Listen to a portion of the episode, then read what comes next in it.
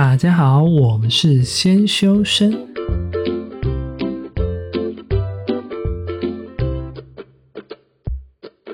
我是聪聪，他是铁总。今天是三月四号，星期五。今天我们要讲的是第三十六集：学生自杀与自救的心路谈。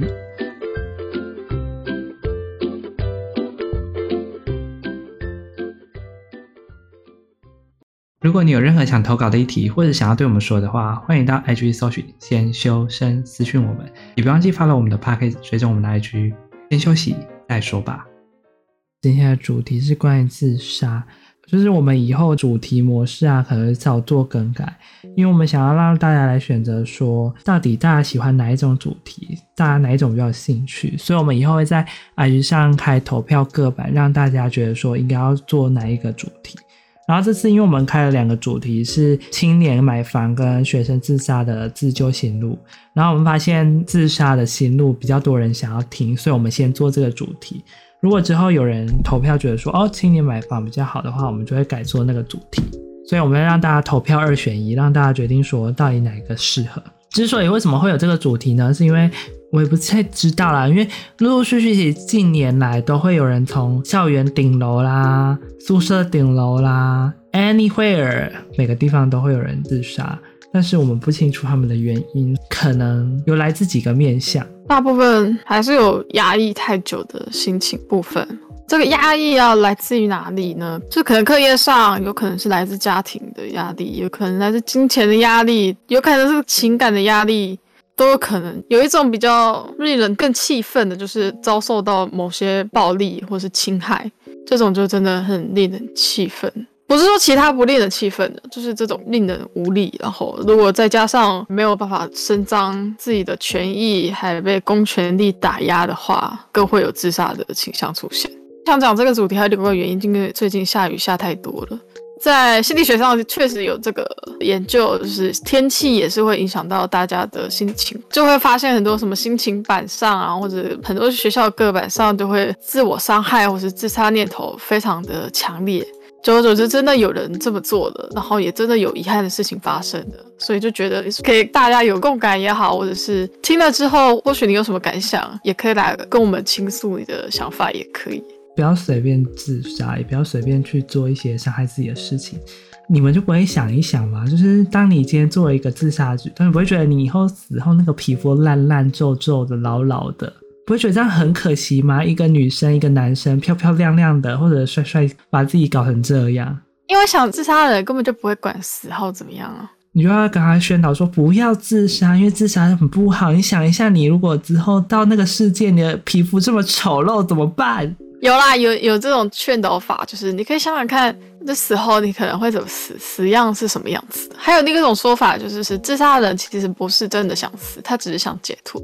但是有一种我不知道算宗教说法还是。就是说，你死后其实一样事情会一直重复，一直重复，一直重复。如果大家有看过返校的剧集或影集，其实都有提到这个概念，就是它其实是一直在重复的，你还是走不出去。你走不出去的事情就是走不出去，你自杀了还是一样走不出去。所以你如果想解脱，或许自杀不是最好的方法，它依然不是解脱的一种方法。可是我不是劝大家去自杀，哦我先讲，我是觉得这种说法就是大部分就是以生为最重要的事情，因为人一定有死亡的一天嘛。所以如果你真的真的真的真的真的真的到不行了，然后当下你在讲什么？我不知道，我不知道，我就是我怕，我怕说会变成我在宣导可以自杀，欸。我不会反对我的朋友，如果真的走到那一步。你说安乐死这种，因为像台湾没有安乐死这种东西啊，对，因为身体是自己的自主权。你虽然说自己可以决定你的身体要做什么事情，但是你想一想，你做的这些事情可能背后。有很多人可能为你怎么样啊？你不可以当下只考量到你自己。虽然说你自己会觉得很痛苦，可是你后来想一想，如果你走了之后，别人会因为你而有连带关系。如果接二连三都发生同样的事情，那该怎么办？我们没有鼓吹大家去做这件事情，但是真的，如果你对你自己的身体做主权已经有这样的想法的话，就是你自己要考量清楚啊。但是如果你一切都安排好了，就是你身边的人你都安排好了。我真的觉得就还好了。但是这种几率很小了。怎么可？可是我觉得有一种话会让自杀人非常讨厌，我自己也觉得这种话很讨厌啊。就是有一种说法是，如果你死了，那你的家人不就很痛苦什么的？但是其实有一些人就是因为家人，所以很痛苦。就是 就是说，这讲起来就对他很残忍。我啦，我就直接说了，就是我我曾经就有这种想法，凭什么？凭什么我已经那么痛苦了，还要为他们着想？那他们带给我的痛苦呢？那我干脆这样报复他们啊！我觉得可能会有人用这样的想法，要小心讲出这种话，让他不要自杀。这不是一个劝一个人不要自杀的好的说法，因为你不知道对方是为什么想自杀，所以最好不要随便讲这种话。太多人都会因为很像请了的方式，就叫你不要去做某一些事情。例如说，今天他可能是因为家庭压力啊，哦、然后你就说你要想想你的家人啊，但是这样的话反而会刺激他，或者是说你今天可能是因为你要想想你还有你的女朋友怎样，他可能是因为跟女朋友分手，你这样就不小心踩到他点了，就更危险。真的是要小心情绪勒索，听他讲或者是陪着他，这是最中性的做法了。因为很多事情我们不是当事人，我们可能在旁人都会觉得他很简单啊，他可以完成，他为什么不要？你念头为什么不转？但是他就会说说，我没办法做到，你为什么要这样逼我？就像我们一般人在念书的时候，我们一般人都会说，我一定要考上顶大啊，我一定要出国留学啊。但重点是我家就没有钱，我就是没有那个脑子，你怎么教我，我就是不会。但是人家就说，这明明就很简单，为什么你不会？我怎么知道？我就不是他，为什么你一定要逼我去做这种事情呢？这就会造成我们的，就是对自己的悲观性增高，以及对自己的不谅解也增高。嗯。为什么你们都觉得那么轻松啊？不然你们来做啊！但这时候对方做到，你又能说什么呢？我们是他吗？我们不是他，我们只能说我们自己天生生下来就不是这样的命啊！那不然还能怎么办？就是每个人真的有不一样的特质啊。个人的想法、念头，或者是个人所长所需的不一样，那些东西没办法做到，我们只能尽量的补足，尽量的给予。有句话，人生下来不可能生而平等，你想要达成所有人都平等，那是不可能的，除非投胎转世比较快啊。但是我们又不能说，因为这样，然后就随便鼓吹大家去自杀，这是不好的行为，因为你生下来一定有自己想要做的事情。你一定要完成你自己想要做的念头啊，不然我觉得你这样生下来是蛮可惜的啦。你就把它当成是你来玩一场游戏，这它真的就是一场游戏，一个旅程。这游戏的代价有时候太高了。你就要解成就嘛？不是玩游戏都喜欢收集成就吗？说到成就，就让我觉得就是有一篇文章写的蛮中肯，可能是自杀高中低的危险程度。因为有些人可能对自杀的高低中程度不太理解，因为有些人觉得说，哎，他这个自杀程度没有很高啊，但是为什么他就随时都会有引爆炸弹？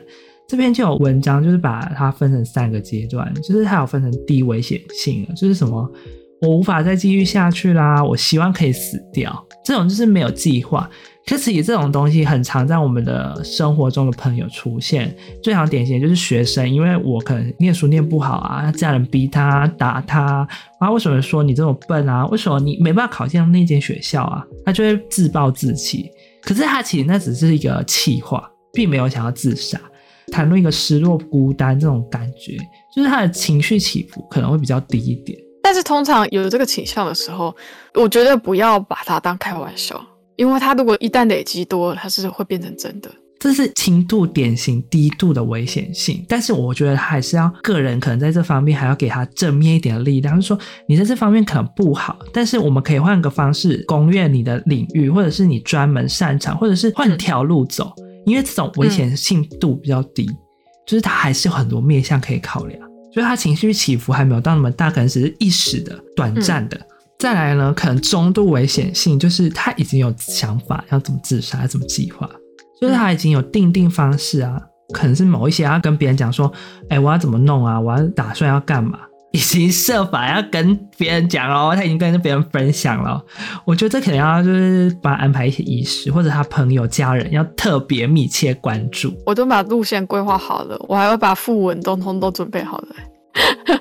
啊 就有一个人啊，不知道去年的时候是干嘛，跟我讲说我要去观海，我要去环岛，我要去看那个点哪里比较好。对啊，对啊，我都去环了啊，我我就是去踩点踩好了。我还跟他讲说，哎、欸，不然我陪你去啊，我就陪你去看看海啊。不要，他就说不要，你什么意思？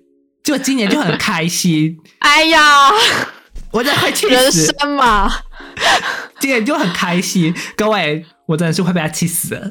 人生嘛，哎、我们我们不要讲到这个，今天的主题 不太一样。我真的觉得就是有中断，就是你可能就定期的观察他，就是时不时的联系他，时不时的给予一些安慰、一些帮助。他如果真的想要做这方面的话，我们也只能慢慢的、小心翼翼的、密切的，不能说保护他，就是要怎么讲，三不五时，可能一天啊、两天啊，就传个讯息问候他说：“哎，你最近怎么样啊？”如果他生气很低落的时候，就陪他聊聊天啊，然后就说：“哎，那你需不需要去做什么事情啊？我可以陪你去啊，一起陪他做的某一些他想做的事情。”哎，其实我有一个高中同学。他没有很常联络我，我觉得他可以少数算我朋友了，但是他偶尔就是会关心我一下，说最近怎么样，联络的点都还蛮妙的，他就是联络的点都刚刚好，然后其实是会有用的，因为就会让我突然，哎，怎么有人突然联络我，然后就突然会想讲讲话，真的讲出来说最近怎么样，关心一下还是有用，所以我们要把那个高中同学、国中同学、国小同学、大学同学全部打电话叫他联络一下。啊，不用不用，还是要有感情的才有用，好吧？谢谢。什么叫有感情的？他们都以前跟你很有感情啊，你不可以这样。哦、我们这个是想一个非常 surprise，让他很受惊的方法。我们要给他一种关心的想法，不能让他说，哦，我们都没有人关心他，我们这是集体大量的关心他。结果他的那个自杀原因变成太多的关心，就是要适量。我觉得有些人关心是好的，但讲的话真的要注意的，就不要太以自我为中心来关心别人。可是我们有时候以他的角度来讲的话，又不知道轻重缓急啊。就说，哎、欸，你最近如何？你是不是还好吗？对，感觉很怪。我我觉得，我觉得真的要小心问还好吗这件事情。这个很像在卖保险哎、欸，哎、欸，进来好吗？这超怪的，有时候要怎么开头都不知道怎么问哎、欸，这超像一开始很久没有联络，突然关心他，就觉得很怪，很像要卖保险，要做直销的。对啊，要怎么讲？首先，我觉得真的要慎重讲，还好吗？好不好？他就加油，他就跟你讲我不好。可是你之前跟我讲说加油很废话呢。对啊，所以我说要慎重啊。他不然要讲什么？他不是不能讲，但是真的要慎重，看时机讲。你可以讲点中性一点的话啊，或是直接讲说要不要出去走一走啊？那如果那个人坚决不出来走怎么办？你就问问最近有发生什么事啊？或是直接跟他说你最近有没有什么事情啊？有没有什么有趣的？或是直接你给他看个什么猫啊、狗的啊，分享一些搞笑的影片啊，也可以啊。是这样吗？各位，我之前要找他出来走，他都不理我，他根本在做一个反效果，啊、他是一个反效果的例子。你之前找的时间，就是我都很不想出门的时间了。那大概哪个时间你觉得比较 OK？你现在找我，我可能就会想出门了吧？不是，如果在那个环境下，哪个时段会通常比较 OK？早上啊、中午、下午、半夜那种，oh. 到底是怎么样才会比较 OK？首先不要下雨，下午吧，下午比较有机会吧，因为早上通常如果半夜失眠没有睡，那早上可能就在不睡觉了。你要突然半夜冲出去也是可以的啊。就打在他的那个冲动的点上，因为半夜是最容易冲动的时候。好吧，那大家知道了吧？就是平常时段这种中度危险群，他就不会跟我们这样出门。没有啦，看人呢、啊。我们就不是他好的好朋友。我跟你讲，最他最好的好朋友就比较容易约出去，而且通常我有发现，如果是女生，通常只会跟女生出去比较有机会。啊，男生呢，好像男女都可以，好像不拘，不知道为什么。再来呢，我们刚刚因为讲完中度危险嘛，可能就是大家可以透过这种方法。可是高度危险就特别不一样了。高度危险就是已经有计划了哦，已经打算实施了哦。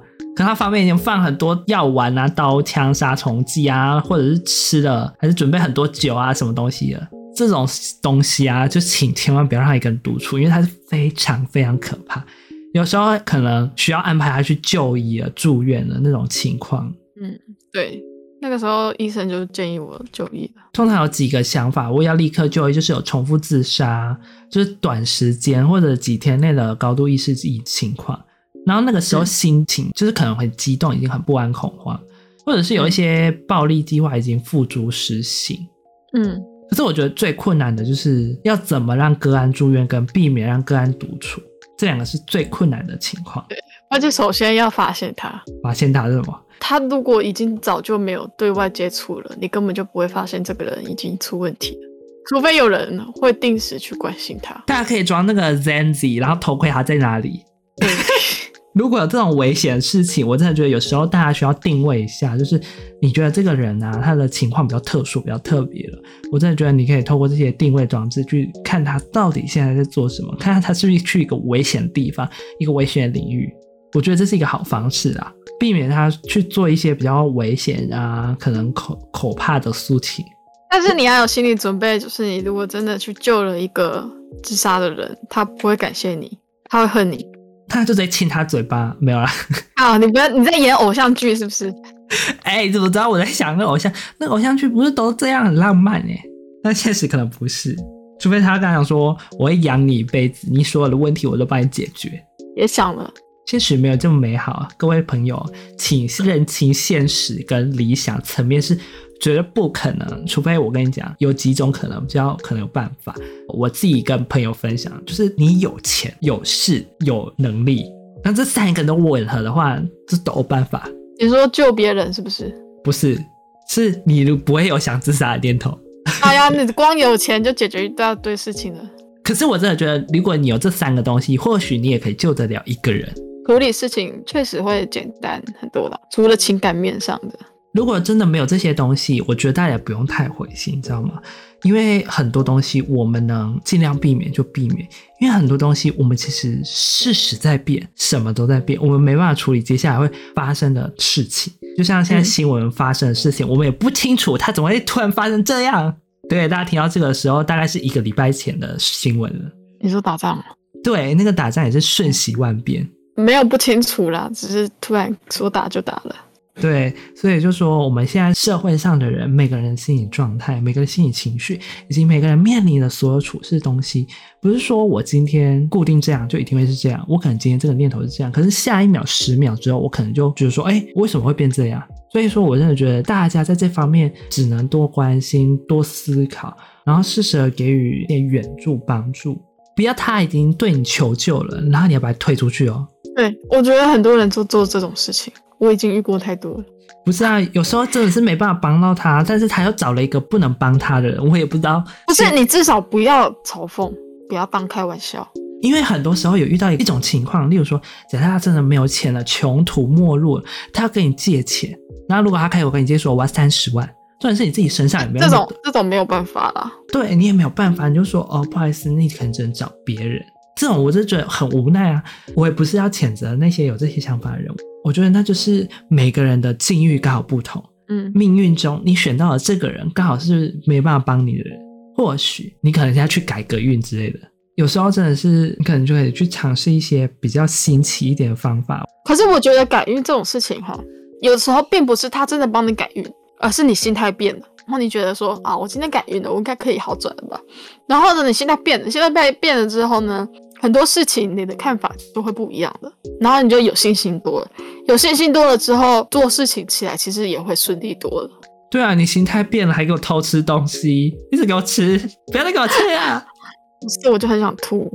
你怎么了？我这两天就肠胃不舒服啊，我要去打针哎、欸！我再这样下去，我要去吊点滴了。我还以为你又做了什么事情，怕我下次打开你就在海边，我真的很害怕呢。而且我们这集还要讲自救的部分。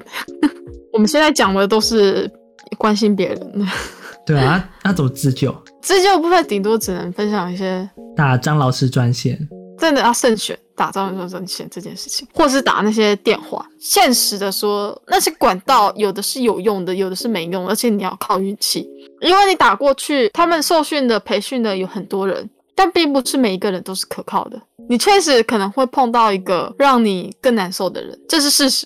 所以有很多人就是因为这个原因不敢打，是不是要多打几遍，然后找不同人接接看？但是问题就是在那个情况下的人，他没有太多力气去求助了。他有勇气打下一通电话，已经是花了很大的力气了。他还是一种求救方式，没有错。你还是可以试试看，说不定你就打到一个可以帮助到你的人。那真的是机缘哎，上天给予的安排。我觉得这个没有办法，这不是我们自己能够完善的体质啊，这个要靠别的方面内容。不过我们今天讲自救的部分，所以我们只能列出还有什么项目。除了打电话，就是其实写日记真的有用。可是有的人可能不喜欢用写的，你也可以用录音的。